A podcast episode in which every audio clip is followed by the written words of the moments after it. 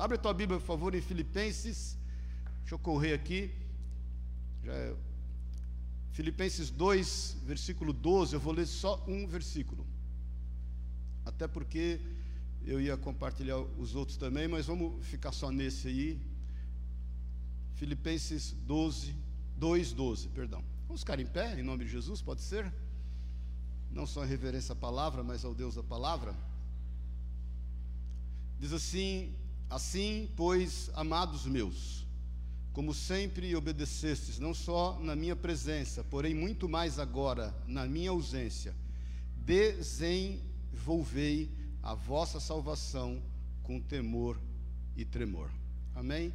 Jesus, obrigado, obrigado pela tua palavra, que ela venha nos visitar, venha nos amadurecer, nos fazer crescer até a estatura do varão perfeito, que ela venha nos dar mais sede ainda dela e do Senhor e da sua vontade. Por isso, vem falar aos nossos corações, que nós saímos daqui, Deus, repletos do teu espírito, a ponto de compartilhar com todos que o Senhor colocar diante de nós, não só nesse dia, mas em todos os dias, em nome de Jesus. Que ela venha cumprir o propósito pelo qual o Senhor tem determinado a cada um de nós aqui nessa manhã. O Senhor que nos ajuntou aqui essa manhã, não fomos nós, mas foi o Senhor quem nos trouxe aqui. E nós te louvamos pela graça e a misericórdia do Senhor que se renovou essa manhã na nossa vida. Em nome de Jesus, Senhor. Amém e amém. Pode sentar-se. Paulo, nesse momento, está preso, possivelmente em Roma. E se você perceber, essa carta é uma carta muito íntima, muito pessoal. Ele está ele, ele tá como que escrevendo amigos. Porque todas as cartas de Paulo, ele começa sempre anunciando e fazendo referência dele, Paulo, apóstolo de Cristo. E nessa carta, não, já no versículo 1, ele fala Paulo, servo de Cristo. Você sabe, essa igreja começou lá, relatada em Atos 16, quando eles foram para a re região de Filipos, e aí eles foram à margem do rio, e ali eles começaram a orar e pregar o evangelho. Lídia, uma mulher vendedora de púrpura na época, muito rica, muito, muita condição financeira, que se converte toda a sua casa, ela recebe eles em casa, e depois eles voltam lá para esse lugar de oração, e, e, a Bíblia diz que havia um espírito de adivinhação sobre uma moça, Paulo expulsa, enfim, eles foram presos, ele, Silas e os que estavam com ele, e, e foram açoitados, humilhados, suas vestes rasgadas, e a Bíblia diz que por volta da meia-noite eles estavam louvando ao Senhor em meio a todas as circunstâncias que eles estavam vivendo, e o Senhor faz tremer a cadeia, então a cadeia, as algemas se abrem e eles saem dali como por um milagre, a ponto de ser reconhecido por todos na cidade, todos os líderes. E ali é plantada uma igreja, essa igreja já está organizada. Se você perceber logo no versículo 1 do capítulo 1, ele está fazendo referência aos bispos e aos pastores, aos diáconos que estão ali servindo a igreja. Já era uma igreja organizada e, e amadurecendo, mas era uma igreja em que ele escreve essa carta de cunho pessoal em amor, mas alerta em amor esses irmãos para que eles não estejam descansando somente na realidade na verdade que eles estão vivendo, na salvação que eles estão gozando. Paulo diz assim que eles precisavam desenvolver essa salvação com temor e tremor. Irmãos, salvação é dom de Deus. Salvação não é algo que você conquistou. Ela é um presente de Deus para nós. Salvação não é um prêmio que nós chegamos a um final de uma prova e aí nós ganhamos a salvação. Ela é dom gratuito de Deus, é graça. Graça, você sabe, é favor imerecido. Graça é nós não sermos tratados como mereceríamos ser tratados. É Deus agir com a sua graça e com a sua misericórdia para conosco. Mas a salvação sendo um presente de Deus para nós, e, e nós entendendo que ela foi comprada por Jesus Cristo na cruz do Calvário, não isenta de nós fazermos a nossa parte. É por isso que nós temos a visão do sinergismo, né? nós, nós temos o nosso papel a cumprir. Existe algo a ser feito para conosco. Em Romanos 8, no versículo 1, diz assim: Agora, pois, já nenhuma condenação há para os que estão em Cristo Jesus. É muito importante a gente entender que, uma vez salvos, nós somos salvos por toda a eternidade. Porque muitas vezes as pessoas se confundem, porque elas entendem que ora são salvos e ora não são salvos. É muito comum você encontrar no meio da igreja cristãos com conflitos em relação à sua salvação. Irmãos, se, se a salvação dependesse dos nossos atos, ela não viria de Deus. Amém até aqui? Ela, ela, ela é um presente de Deus. Ela foi conquistada com preço de sangue. Quando nós temos convicção e certeza da nossa salvação, nós entendemos que quem nos salvou é maior do que nós mesmos para poder mantê-la. Então a questão não é manter a salvação. O desafio é maior que isso. O desafio é desenvolver aquilo que nos foi dado. É poder pôr em prática aquilo que está sobre nós. É como que essa salvação estivesse envolvida e nós temos que desenvolver. Nós temos que tirar de sobre ela um embrulho que está muito bonito, o laço que está muito bacana, mas nós temos que pôr em prática aquilo que nós ganhamos. Então, esse é um grande ponto. Não há condenação mais estão em Cristo Jesus. Mas nisso não reside o fato de que você vai fazer o que você quer da vida. De que você vai levar a vida como você bem entende. De que você vai viver lá a síndrome do Zeca Pagodinho, deixa a vida me levar, vida leva eu, porque o Senhor vai dar jeito mesmo, eu estou salvo. Irmãos, a gente tem o, o, o, lá o exemplo daquele ladrão ao lado do Senhor na cruz, lembra-se disso? Um se contaminou e, e escarneceu de Jesus, o outro não. E ali naquele momento ele fala: Senhor, lembra-te de mim quando entrares no teu reino. Jesus fala: Ainda hoje estarás comigo no paraíso, você pode dizer, puxa, já no final você vê o que aconteceu e foi bênção e o cara foi salvo, tá bom, mas tudo que ele não deu foi alegria para a família. Tudo que ele não fez foi exercer aquilo que estava sobre ele. Então a salvação que nos foi dado como presente, ela precisa ser praticada, ela, ela precisa ser desenvolvida. A gente precisa fazer valer aquilo que nós ganhamos. Não tem coisa pior do que você desfrutar sozinho de algo que você ganhou. Não tem coisa melhor do que você compartilhar aquilo que você tem ganhado. Com pessoas amadas, com família, muitas vezes até com estranhos, não é verdade? Eu não sei você, mas ir no cinema, só você e tua mulher, ou você sozinho, não tem a menor graça. A graça reside no fato de todo mundo ali rir, todo mundo ali chorar, todo mundo emocionar, muitas vezes todo mundo gritar. Então isso tem que ser compartilhado.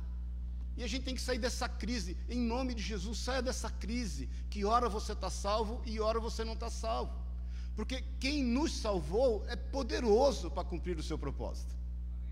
Ele, ele conhece a nossa estrutura, a nossa constituição. E torna-se religioso, e vou te dizer, até infantil. Quando você fica questionando se você está salvo, se você não está salvo, ai meu Deus, o que, eu fiz? E agora? Esse é o papel do acusador. É o, é o Satanás que tem esse papel de te acusar para poder macular quem você é no Senhor e a sua identidade. Amém, queridos?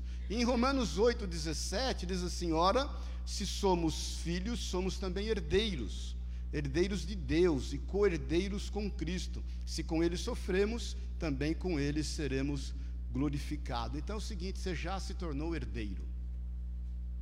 Amém? Seja herdeiro. Já, já, já foi dado a nós isso. Mas nós temos que fazer bom uso daquilo que nós herdamos do Senhor. Amém, querido? Porque por mais que você proceda de uma família que tenha todos os recursos e você seja o herdeiro único de todos os recursos, se você não souber administrar o que te foi dado, Vamos falar a verdade, irmão? Você vai pôr em risco. Vai pôr em risco não só por conta da tua vida, mas daqueles que vão vir depois de você. Então, o nosso papel é desenvolver. Algumas traduções diz efetuai a vossa salvação, outras traduções diz operai a vossa salvação. Mas a realidade é que nós temos que ter esse desenvolvimento, porque senão, irmãos, nós vamos nós vamos fazer água. porque uma vez que a gente entende que a salvação nos foi dada pela, pela graça de Deus, através de Jesus Cristo, que se entregou na cruz do Calvário por amor de nós, e que, por sua vez, na sua ascensão, derramou, fez habitar em nós o seu Espírito Santo, algo tem que ser feito com isso. Amém, querido? Algo tem que ser feito com isso. É necessário que isso tome o seu devido lugar e que a gente pratique aquilo que nós ganhamos. Nós estamos entendendo até aqui, irmãos? Então, entenda isso definitivamente. Você já está salvo. Jesus morreu na cruz por amor da tua vida. A partir do momento que você reconhece a sua falibilidade, e a partir do momento que você reconhece que não, não, há atitude boa na tua vida que venha a satisfazer o coração de Deus para te salvar, e sim o sacrifício de Jesus Cristo, que derramou um sangue precioso a fim de te salvar, isso sim te traz salvação e te gera dependente desse sacrifício. E você então recebe Jesus como Senhor e Salvador. Você abre mão da sua autossuficiência e começa a entender que a sua suficiência vem de Cristo. E se com o teu coração você crer e com tua boca você confessar que Jesus Cristo é o Senhor, você está salvo. Amém, irmãos? E você pode fazer cego tropeçar. Por um descuido da vida, talvez. Isso não vai roubar a tua salvação. É por isso que o Espírito Santo que habita em nós, gera em nós, em função de atitudes erradas que nós temos, o arrependimento. Amém, querido? E quando nós nos arrependemos, e vou te falar, isso é do Espírito Santo de Deus em nós.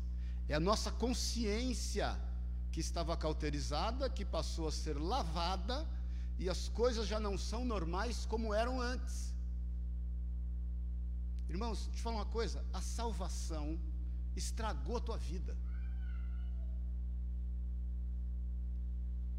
Não se choque. Sabe por que ela estragou? Porque você nem pecar consegue mais. Você está estragado para o mundo, querido. você está estragado para o erro, você está estragado para o pecado. E ainda que essa natureza carnal que a gente tem, e não é fácil dominá-la, você sabe disso. Pense não tem trabalhoso é dominar a nossa carnalidade. Te incline a fazer algo errado, sabe o que acontece? Você, é que nem avião quando arremete, ele pousa e já arremete. Meu Deus, o que, que eu fiz? E aí gera em você o arrependimento, que gera o conserto e o estabelecer da salvação sobre a tua vida. Agora não se esqueça que aquilo que o homem plantar, aquilo que o homem semear, ele vai colher. A salvação não vai te fazer isento de colher o que você está plantando. Porque isso é uma lei igual à lei da gravidade. Amém? Que é a lei da colheita e da, da semeadura e da colheita. Estamos claros até aqui, estamos na mesma página, você está salvo, cuida da tua vida, cuidado com o que você faz. O Senhor vai gerar arrependimento pelo Espírito Santo de Deus na tua vida, vai haver conserto, vai haver eh, misericórdia de Deus. O Espírito Santo intercede por você com gemidos inexprimíveis, pode ter certeza disso. Ele está te cercando, ele está falando, é o que ele falou para Paulo, dura coisa é recalcitrar contra os aguilhões. O Espírito Santo já estava falando no coração de Paulo que era errado o que ele estava fazendo antes de se converter, matando, perseguindo, aprisionando cristãos. Isso vai gerar arrependimento, vai entender a sua falibilidade, vai acabar com a sua autossuficiência. Você vai entender que a sua suficiência vem de Cristo e você precisa desenvolver isso agora. Amém, irmãos? Estamos juntos? Agora, perceba que essa iniciativa de desenvolvê-la é nossa mesmo. E nós temos que fazê-la, como diz aqui o apóstolo Paulo no versículo que nós lemos, com temor e tremor. Não é de qualquer jeito, irmãos.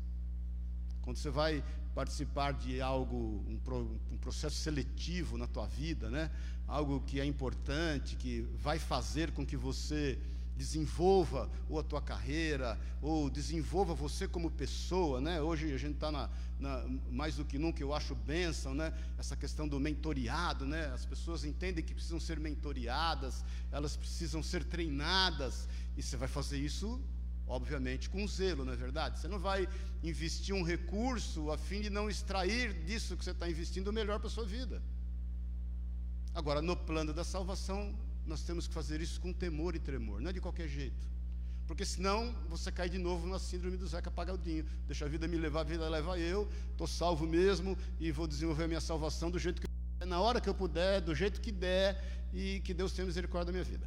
E eu aqui existem vários, vários textos que a gente poderia falar sobre isso, eh, estão linkados a isso, mas eu, o Espírito Santo me levou para que a gente medite de forma rápida aqui sobre três pontos, três temas que são extremamente importantes para que a gente desenvolva a nossa salvação. Amém? Amém, irmãos? Amém. Fala para o irmão que está do lado aí, você está muito quietinho hoje. Isso de certa forma é bom, sinal que você está atento mas às vezes você também pode estar pegando no sono. Então, se você vê que eu estou gritando um pouco mais, é porque eu estou vendo alguém pegar no sono. Amém? Aí já, o irmão já acorda aí. Então, a primeira questão é nós entendermos que a oração é extremamente eficaz a fim da gente desenvolver a nossa salvação, irmãos. É muito difícil você manter um relacionamento com alguém sem diálogo. Uma vez salvo, você tem que se render àquele que te salvou. E é muito difícil, irmão. Você não consegue desenvolver um relacionamento saudável que não haja diálogo. Você não, você não consegue andar para canto nenhum. É muito difícil a gente enfrentar desafios nessa vida, dificuldades que são inerentes à vida. Se alguém te disse que você recebendo Jesus, entendendo que Ele é Senhor e Salvador, você estaria isento de problemas, mentiram para você. Jesus é quem diz: No mundo tereis aflições, mas tem de bom ânimo. Eu venci o mundo. E é nisso que a gente se embasa. Mas é muito difícil a gente vencer esses desafios na nossa vida sem uma vida de relação com o Senhor, de oração. Irmãos, deixa eu te, falar uma coisa muito séria a fim de você ver vencido na tua vida toda e qualquer tentativa do, do, do, do, império das trevas, de Satanás, do inferno, de querer assolar a tua vida. Se quando você é assolado por qualquer problema, se em algum lugar essa, essa adversidade for te levar, que ela te leve aos pés de Jesus. Que ela te leve aos pés do Senhor, para nele você buscar aquilo que é necessário para aquele momento. E todas as vezes que isso você fizer, vamos falar a verdade, você quebrou toda e qualquer estratégia do inferno contra a tua vida. Porque o, o, o, o que a, a, obra de Satanás quer é, é te fazer levar dentro do, das suas próprias suficiências, do seu expertise, do seu know-how, daquilo que outras pessoas passaram, buscando uma solução para a tua vida naquele momento, para aquela situação. Se tudo que nós enfrentarmos, nos levar aos pés do Senhor, você vai entender, não é que as coisas se tornam fáceis. Nós somos cheios de esperança, entendendo que o Senhor é que supre todas as nossas necessidades.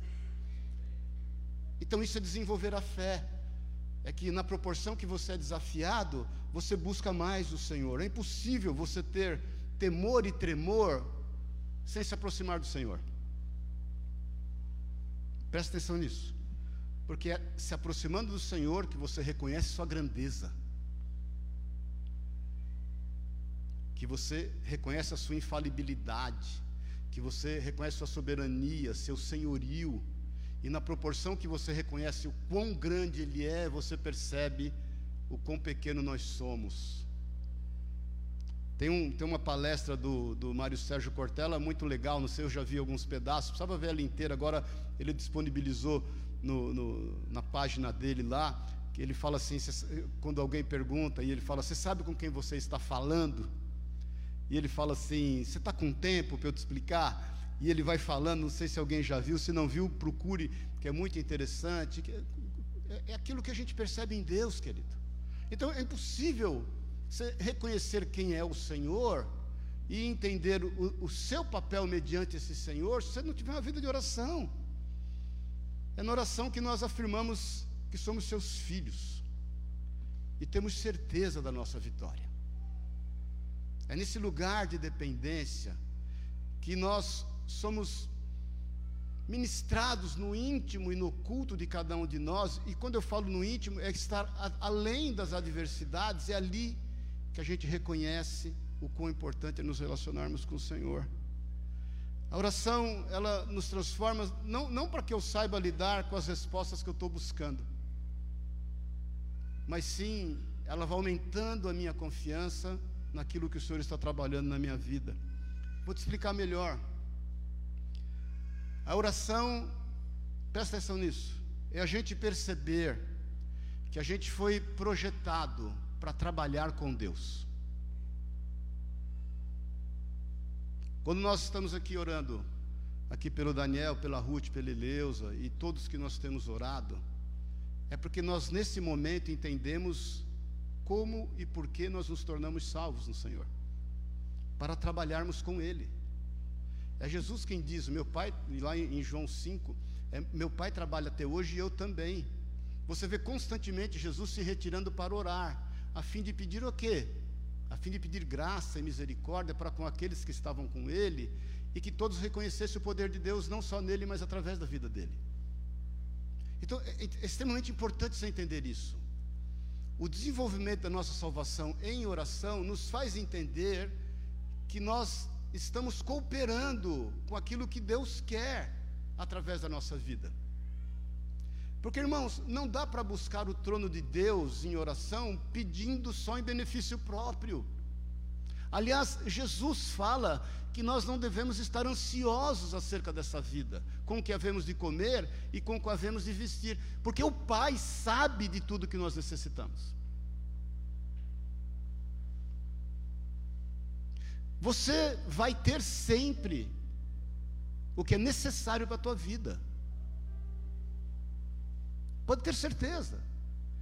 E se você tem no seu coração buscar além do básico e do necessário, Deus também vai te abençoar. Ele não é contra isso, ele é favorável a isso. A prosperidade vem de Deus. Mas é na oração, e o melhor momento da oração, que nós buscamos a Deus em favor daqueles que estão ao nosso redor e não necessariamente, presta atenção no que eu vou te falar, daqueles que a gente ama. Bom dia. Jesus disse que amar quem nos ama é fácil. Você quer ter um momento pleno? Você quer ter um momento de tão pleno que você vai estar a ponto disso sair da tua vida, derramar? Como rios de águas vivas? É você orar por pessoas que, inclusive, não fazem parte do rol daqueles que você ama. Isso é desenvolvimento da salvação e poder entender que você, através da oração, está sendo transformado, trabalhando com o Pai. Oração é trabalho.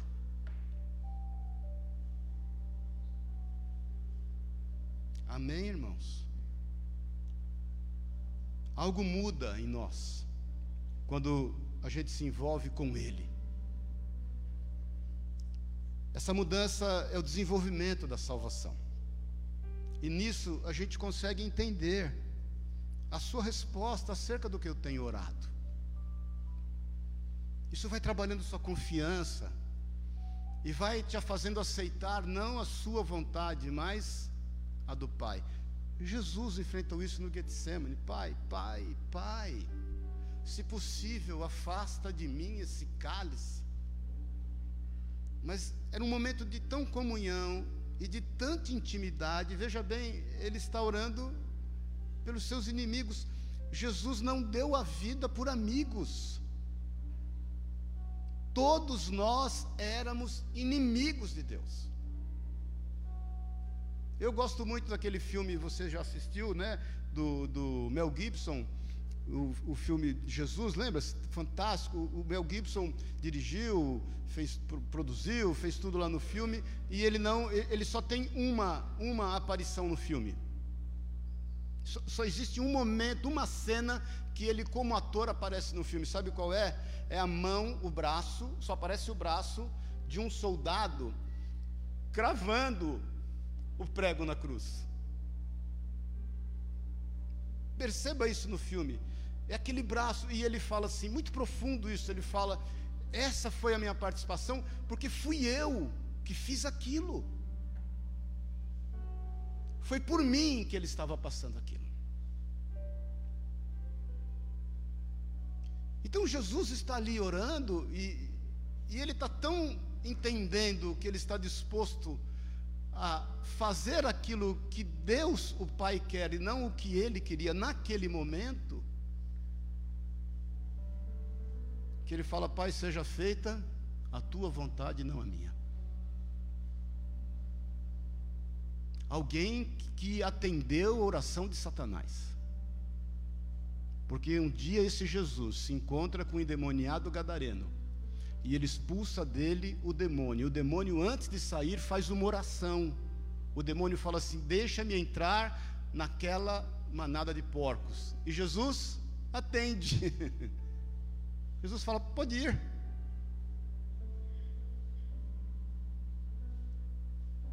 Alguém que atendeu a oração de Satanás quando quis peneirar Jó. Naquele momento se dispõe à vontade do Pai. Então, oração, irmãos, ela vai trabalhando na nossa vida, vai nos transformando, vai nos colocando no nosso papel, vai nos unindo à vontade de Deus, vai nos fazendo trabalhar para o Senhor, e ela vai nos dando tanta maturidade que a gente fica confiante, seja qual for a resposta do Pai. Óbvio, nós oramos para que eh, eh, eh, a Damares e o Stuart seja curado, isso que nós cremos. Mas nós temos tanta confiança em entender que se essa não for a vontade de Deus, há um propósito do cumprimento disso tudo. Amém, irmãos? Tem uma frase de Martim Lutero que eu gosto muito, diz assim, vê se dá para colocar aí, que eu quero ler junto com você. Se alguém puder conseguir um copinho de água aqui para mim, por favor. Martim Lutero dizia assim, obrigado, Fredinho. Muitas vezes fui levado à oração Obrigado, querido. Pela irresistível convicção de que este era o único lugar para onde eu podia ir.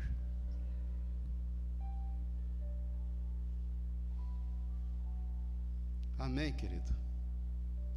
Segundo ponto, para a gente caminhar para o final. Se tem algo que vai trabalhar e desenvolver a nossa salvação, é o estudo da palavra de Deus é o conhecimento da palavra de Deus. Por isso que a gente está preocupado, obrigado, com essa questão do discipulado. Isso vai desenvolver a nossa salvação. Porque nós passamos por momentos na nossa vida, presta atenção disso, eu passei por vários momentos na minha vida e passo muitas vezes por desafios que a única, presta atenção no que eu vou te falar em nome de Jesus, que a única coisa concreta, concreta, real, que eu tenho, que eu posso me apegar, é a palavra de Deus. Quantas vezes eu passando por desafios, eu me lembro de um versículo e às vezes eu nem lembro onde está o endereço dele, mas eu me lembro daquilo que eu li e aquilo traz refrigério para a minha vida. Porque se nós não entendermos isso como verdade de Deus na nossa vida, como é que a gente vai desenvolver? Como que a gente vai crescer? A palavra de Deus ela nos alimenta, queridos. Ela nos cura, ela nos faz crescer, ela nos dá foco, ela nos dá direção. É quando a gente está enfrentando os piores desertos da nossa vida, que essa palavra vem como um maná caindo dos céus. Como foi com aquele, aqueles irmãos que caminharam no deserto por 40 anos ela vem, e você sabe, foi a palavra proferida pela boca de Moisés por ordem do Senhor que fez a água sair da rocha. Não precisa abrir a Jesus quem fala em João 6,35. Jesus respondeu: Eu sou o pão da vida. Quem vem a mim nunca mais terá fome, e quem crê em mim nunca mais terá sede. Jesus é o pão vivo que desceu dos céus. Você sabe, João é o Gênesis do Novo Testamento. No princípio era o Verbo e o Verbo estava com Deus, e o Verbo se fez Deus e habitou no meio dos homens. Jesus é a própria palavra, e Ele é o cumprimento de todas as coisas. E é o quanto você se aprofunda nela, não a fim, presta atenção, de conhecê-la, porque muitos estão a fim de conhecê-la, a fim de se sentir importante no meio dos homens, mas a fim de entendê-la, a fim de se sentir útil no meio dos homens, essa é a finalidade da palavra de Deus em nós. Porque, irmãos, muitas vezes nós somos inclinados para poder ouvir, não, como se é uma bênção, puxa, como você conhece isso, como você sabe daqui. Não, não, não é por benefício próprio, é a fim de poder compartilhar algo na hora que for necessário na vida de alguém que está ao nosso redor. Mais uma vez, porque é dando que se recebe. Essa é a importância da palavra para a gente desenvolver em oração, queridos. Olha, tem uma piadinha antiga, antiga, antiga, antiga, de um casal que recebeu um pastor em casa para jantar, recebeu lá o Elias para jantar em casa. E, e aí no final do jantar, o pastor foi embora e a mulher deu falta de uma colher. O cara corintiano, se fosse palmeirense, né? O cara corintiano veio jantar em casa, assumiu uma colher. Porque, irmãos, eu, todo respeito aos corintianos presentes. O Flávio, pô, um cara tem dente na boca, instruído, diretor de, de presidente de empresa. E como é que pode ser corintiano um cara desse? Mas Deus sabe todas as coisas.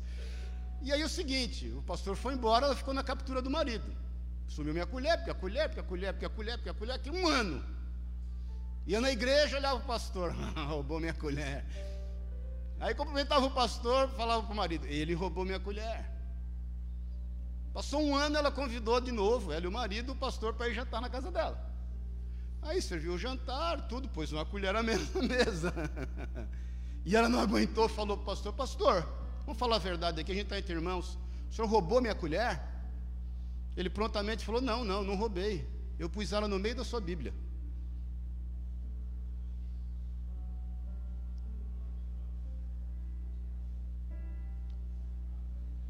Se você não lê sua Bíblia, você não vai achar sua colher.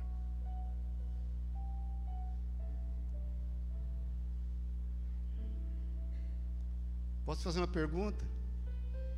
Quanto tempo você tem dedicado na leitura da Bíblia?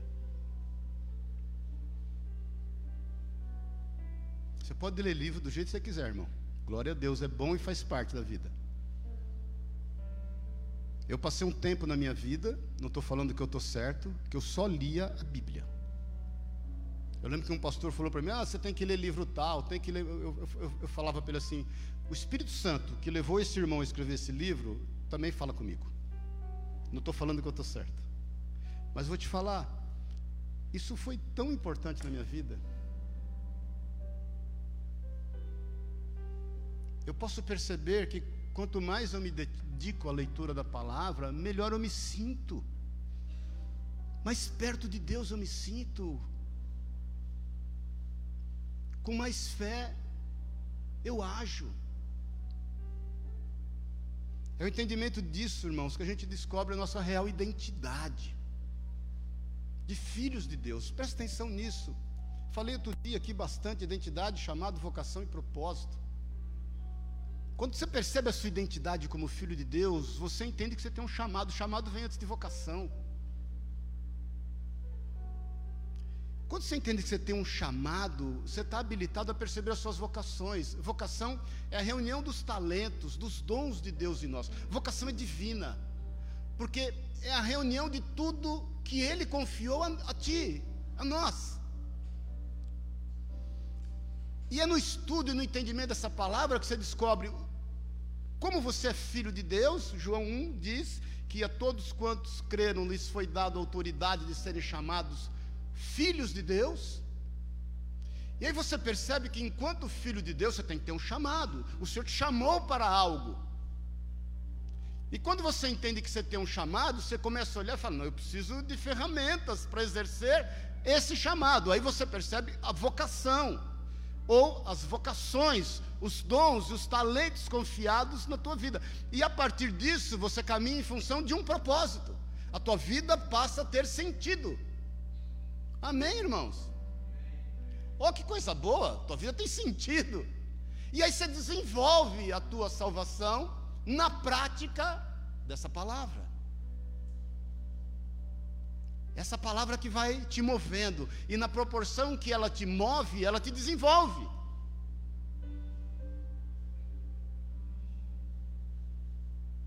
Eu fiquei quatro meses sem correr agora. Deu para perceber, né? E, e, e, comendo, né? Fui lá visitar a Pri em Portugal. É o seguinte: eu, eu andei igual um condenado, mas comi igual um condenado também. E é o seguinte: está duro eu ficar longe dessa prática de comer. Está tá punk o negócio. falando que o Otávio me fez pecar hoje, porque ele trouxe um bolo de milho aqui com palha. Eu falei, meu Deus do céu, Otávio, isso é o momento que a ovelha faz o pastor pecar. Eu estava quieto aqui. Aí enchi a cara de milho lá, de bolo de milho. Mas ontem eu fui correr. Fazia quatro meses que eu não corria também. Ou pense numa dificuldade. Que o meu pace normal é 6, 6 e 20. Na minha idade tá bom, não, não quero mais menos que isso. Aí fui correr, fiz o pace de 8. Mas vou te falar, eu me senti tão bem depois. Porque esse movimento na nossa vida, no Senhor, e no entendimento da Sua palavra, a fim de saber o quão útil nós podemos ser nas pessoas que estão ao nosso redor, não atrás do conhecimento para que a gente se sinta bem, que faz com que a gente se desenvolva diante do Senhor. Tem que ter perseverança para cumprir isso, irmãos. Tem que ter disciplina. Tem que ter disciplina para cumprir esse propósito e o chamado de Deus. O, o Senhor, ele, ele não procurou pessoas prontas, viu, querido? Ele está procurando pessoas dispostas. E para finalizar, por último, um terceiro ponto que o Senhor colocou no meu coração, o quão importante é a oração, o quão importante é o estudo da palavra, o conhecimento, a fim do entendimento de poder compartilhar e desenvolver a nossa, nossa salvação, o nosso papel, é comunhão. Sem comunhão, irmãos, não tem como a gente ser tratado. É necessário ter comunhão. Não tem como você desenvolver salvação, ou seja, praticar aquilo que o Senhor colocou na tua vida, se você não tiver comunhão com as pessoas. Hoje a gente vive um momento difícil de individualismo, né? Está aí agora o metaverso, né? Querendo fazer as pessoas viverem aquilo que elas não são. A Nike já está vendendo tênis no metaverso a 500 reais. A Ferrari já vendeu casa no metaverso, carro no metaverso, por um milhão e tralalá. Individualizando, depois você procure saber, para quem não sabe, o metaverso é um universo paralelo em que a pessoa ela, ela assume lá um, um emoji, né? Como chama lá? Um, hã? um avatar o nome já é feio, mas ela assume lá um avatar e ela tem a roupa que ela quer. Lá, por exemplo, eu posso ter o tanquinho igual o Márcio tem, entendeu? Sem precisar correr. Eu posso ter a vida que eu sempre sonhei. E as pessoas, sabe o que acontece? Estão pagando por isso. E elas estão se excluindo do mundo e da sociedade a fim de viver o que elas querem lá. Eu, eu não estou falando que, de repente, já tem igrejas, já tem igrejas que já abriram lá no, no, no metaverso, para poder reunir as pessoas. Aí eu, eu fico um tanto, glória a Deus, tem que o evangelho tem que ser pregado, e tomara que essas pessoas, indo para uma igreja no metaverso, possa vir para uma igreja no físico. Porque, irmãos, se todo, todo o avatar que tiver dentro da igreja lá, for o que as pessoas almejam de perfeição, vou te falar, a igreja não vai ter a menor graça. Eu sempre digo, se você está procurando uma igreja, se você achar um dia uma igreja perfeitinha, não vai lá que você vai acabar com a igreja, você vai estragar ela toda. Porque é nessa comunhão que a gente desenvolve a salvação e é trabalhado. É nesse auê de irmãos às vezes virem e te afligirem naquilo que você sabe que você é sensível. Você fala, Deus, não é possível. Não é possível. O Senhor sabe que sou sensível nessa área e vem esse abençoado aqui me afligir nessa área, nessa área. Irmãos, cuidado, deixa eu te falar, quando você ora a Deus pedindo paciência, Senhor, me dá paciência. Você pode fazer o que você quiser, pode recitar, recitar mantra, pode ficar, hum, pode o que você quiser, irmãos. Mas sabe qual é a forma do Senhor ensinar você a ter paciência? É te dando problema, bucha, gente chata do seu lado. Como é que você vai aprender a ser paciente com gente que só diz sim, amém para tudo na tua vida? Que não te oferece nenhum tipo de resistência ou oposição. Então, irmãos, a comunhão é extremamente importante. Nós somos seres relacionais. Veja bem, eu não tenho nada contra os irmãos, de repente, agora, nesse momento, acompanharem por online, tanto que a gente está investindo na plataforma, o online vai ficar melhor ainda, o som vai ficar melhor, não vai cair, e você não vai precisar de Facebook nem Insta, e vai ser via é, é, o, o, o, aplicativo, e, e vai já está gravado no YouTube. Não tenho nada contra, irmãos.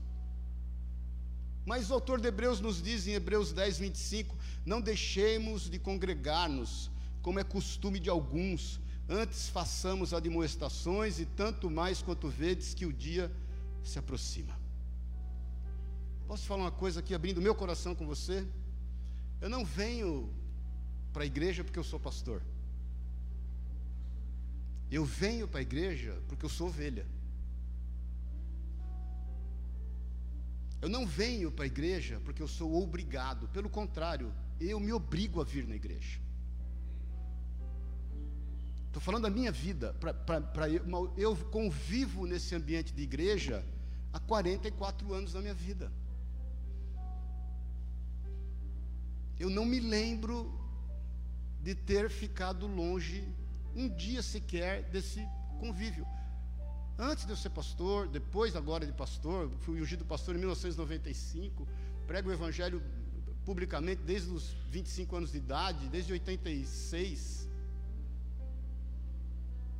Mas essa muvuca aqui, irmãos, você não sabe o que eu já ouvi, o que eu já vi, como muitos aqui.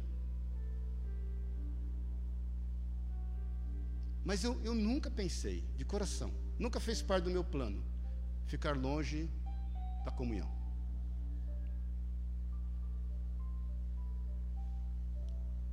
Vir à igreja para mim, Maurício, é ser prudente.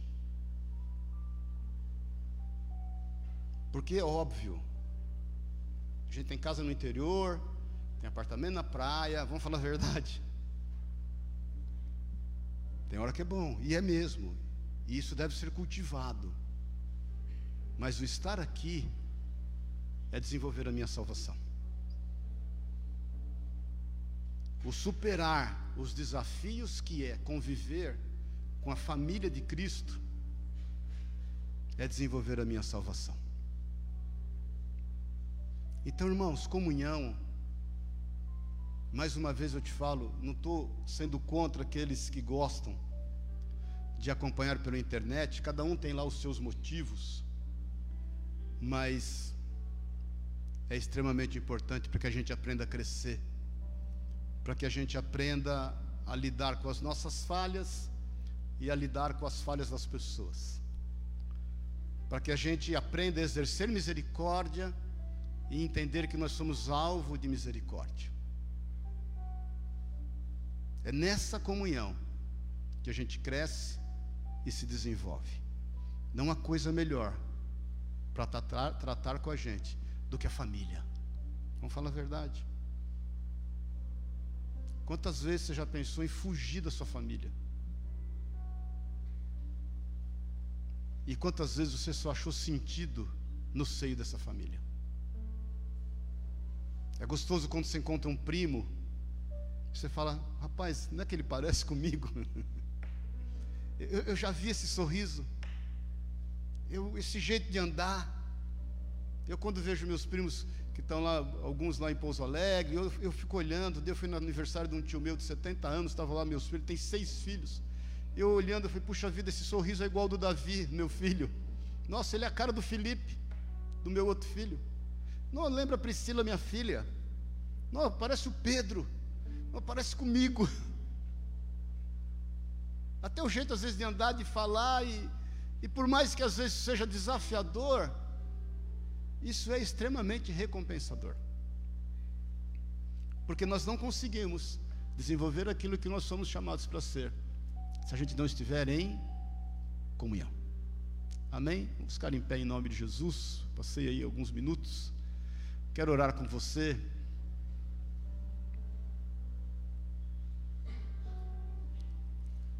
Eu quero te desafiar hoje e esses dias a você ter comunhão com o Senhor. Ore.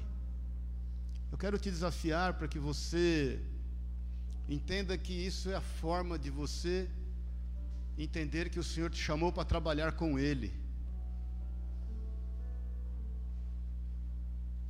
O quão feliz você estaria se você pegar o, o Elon, Elon Musk, né? Veio aqui esses dias no Brasil, né? O homem mais rico do mundo.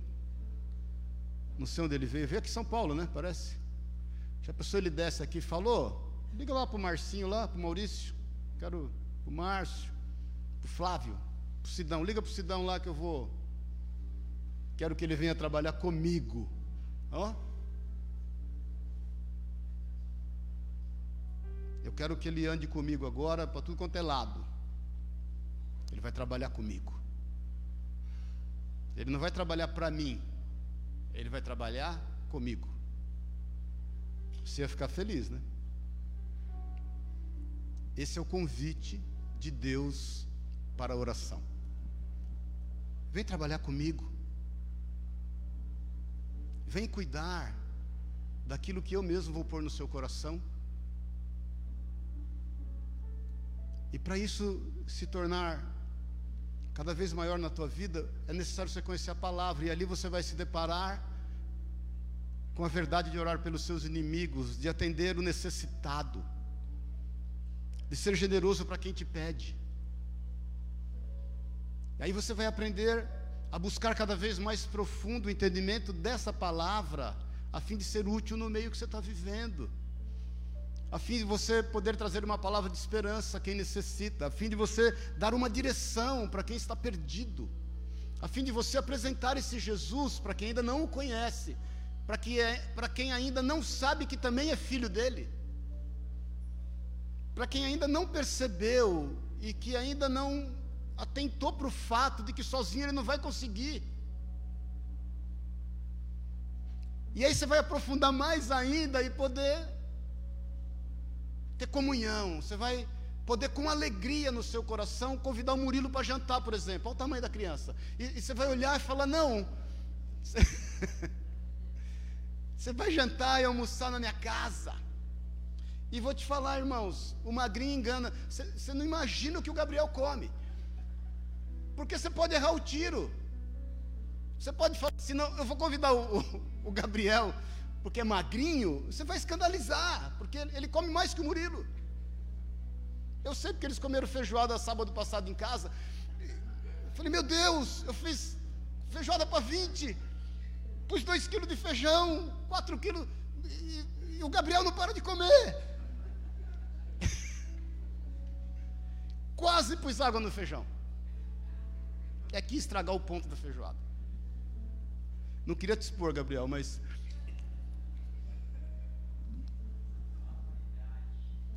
É comunhão que faz isso, querido. É comunhão. Pacífico às vezes conta umas piadas. Hein, Marli? Ele conta, ele mesmo ri da piada. E você fica correndo atrás para entender aonde ele. Porque ele está muito avançado, né? Onde ele chegou, onde ele quer chegar, assim.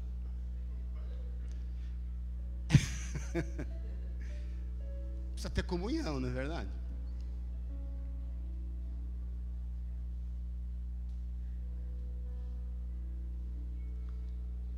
Desenvolva, querido. Desembrulhe esse presente que você ganhou. Ele não é para você só. Ele é para você no que diz respeito à sua eternidade, mas tem algo a ser feito. O melhor seria, sabe o que? Recebi Jesus como Senhor e Salvador. Pronto, morri, fui para o céu, estou salvo. Acabou, não o Senhor permite que a gente fique aqui para que a gente cresça, cresça, cresça, cresça, cresça, cresça. Comece hoje, comece agora. E você vai ver o quão recompensador isso é. Amém? Você já desistiu de ser crente?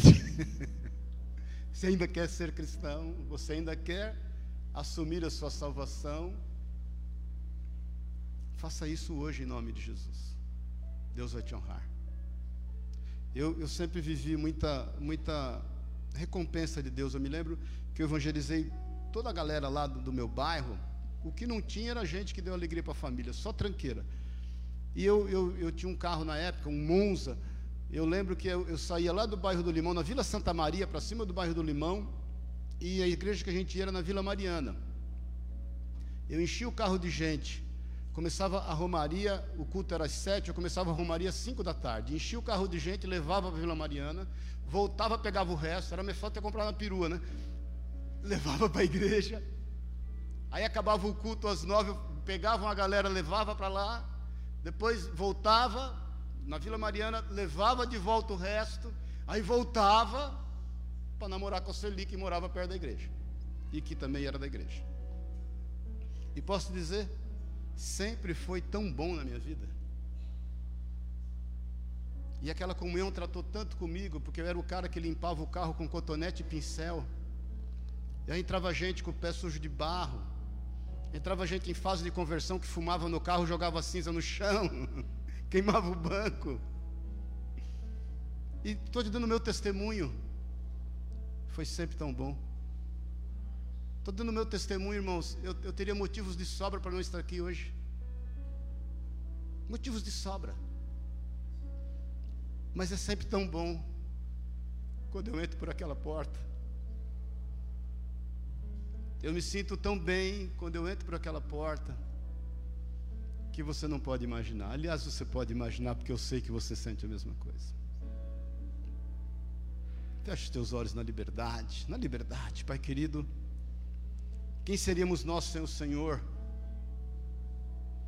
Quem seríamos nós sem a tua misericórdia, sem o teu cuidado, sem a tua instrução? Nós, nessa manhã, queremos nos dispor ao Senhor, nos dispor.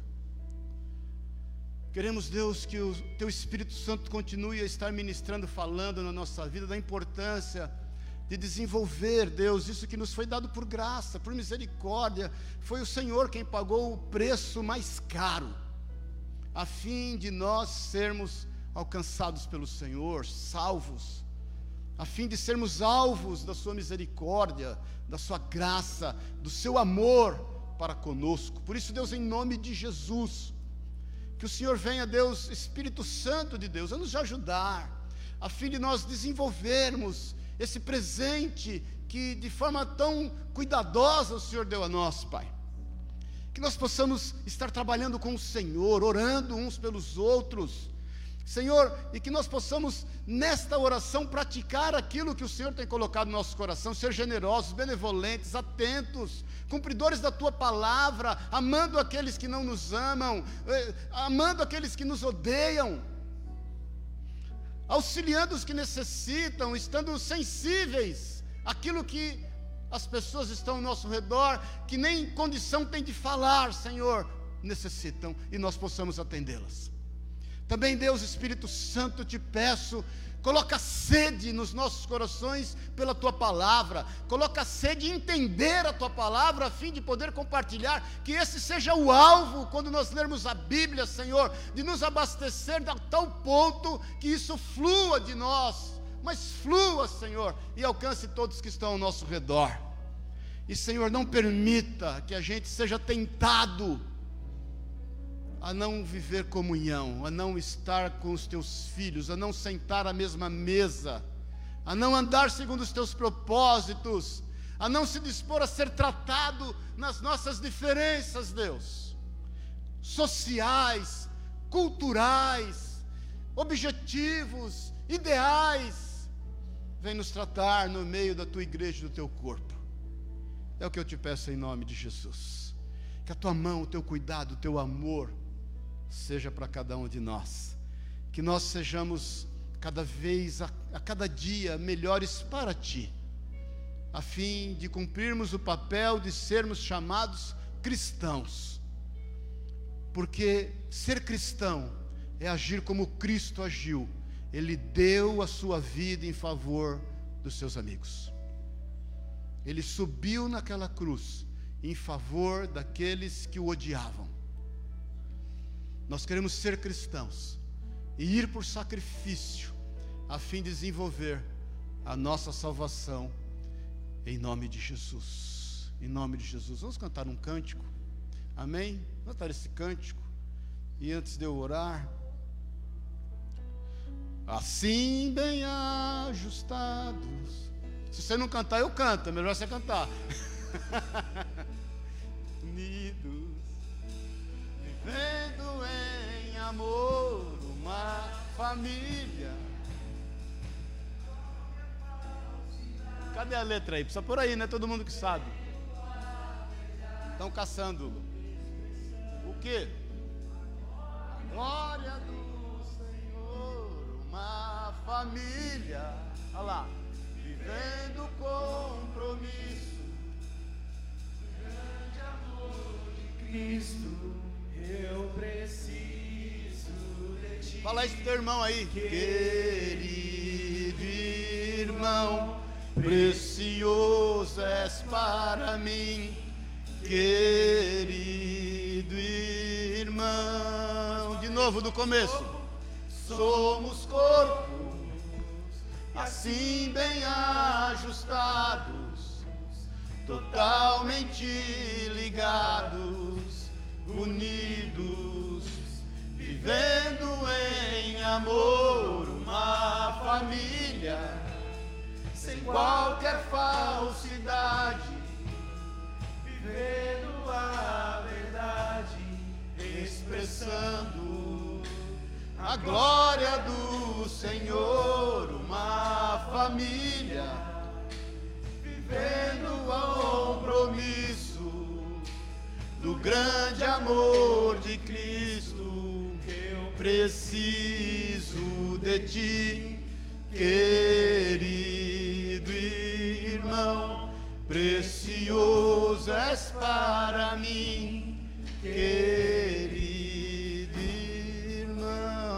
salva de palmas a Deus aí. Dá um glória a Deus. Dá um abraço no teu irmão aí, fala, meu irmão, querendo ou não, não adianta. Jesus me colocou na sua vida para que você cuide de mim. Amém? Amém, queridos? Que o amor de Deus, o Pai, a graça eterna de Jesus Cristo, nosso Senhor e Salvador, que a unção, o poder, o consolo do Espírito de Deus seja sobre a tua vida, que a companhia do Espírito Santo de Deus, que o amor de Jesus, o amigo certo das horas incertas, te acompanhe. Eu quero declarar o melhor mês de junho da tua vida, que seja um mês fantástico, repleto de realizações, que você exerça o seu chamado, que você faça uso da sua vocação, que você cumpra o seu propósito, que você saiba quem você é, a sua identidade no Senhor e que você desenvolva a salvação confiada a ti, tudo para a honra e para a glória de Jesus. Amém e amém. Amém? Deus te abençoe, te guarde, te honre. Tenha uma semana maravilhosa e um mês fantástico em nome de Jesus. Amém.